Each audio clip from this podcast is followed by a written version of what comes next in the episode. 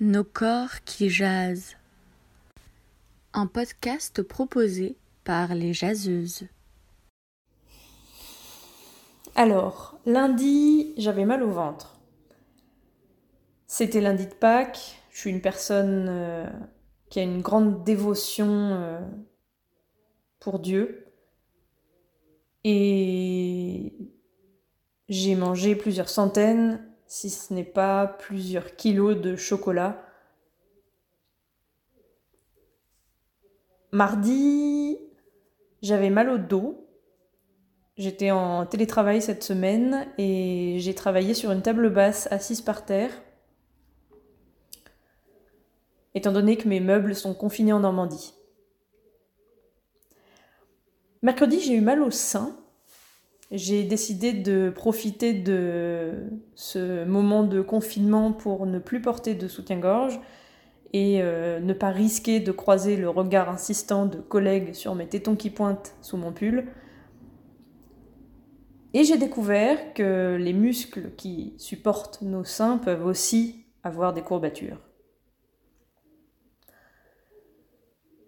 Jeudi, j'ai eu mal aux oreilles quand on a une sœur confinée au Canada, une autre confinée par son employeur dans une station de ski et deux parents inquiets, ça demande beaucoup d'heures d'appels téléphoniques et ça brûle. Vendredi, j'ai eu mal à ma conscience parce que j'arrivais pas à travailler.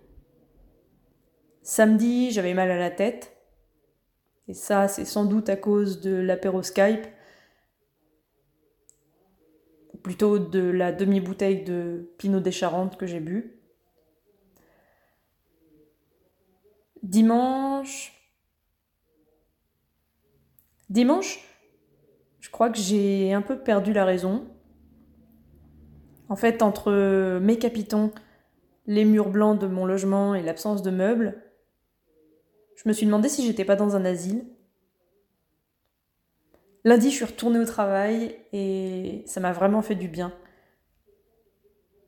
Et mardi, j'avais mal au mollet parce que j'avais perdu l'habitude de marcher en talons.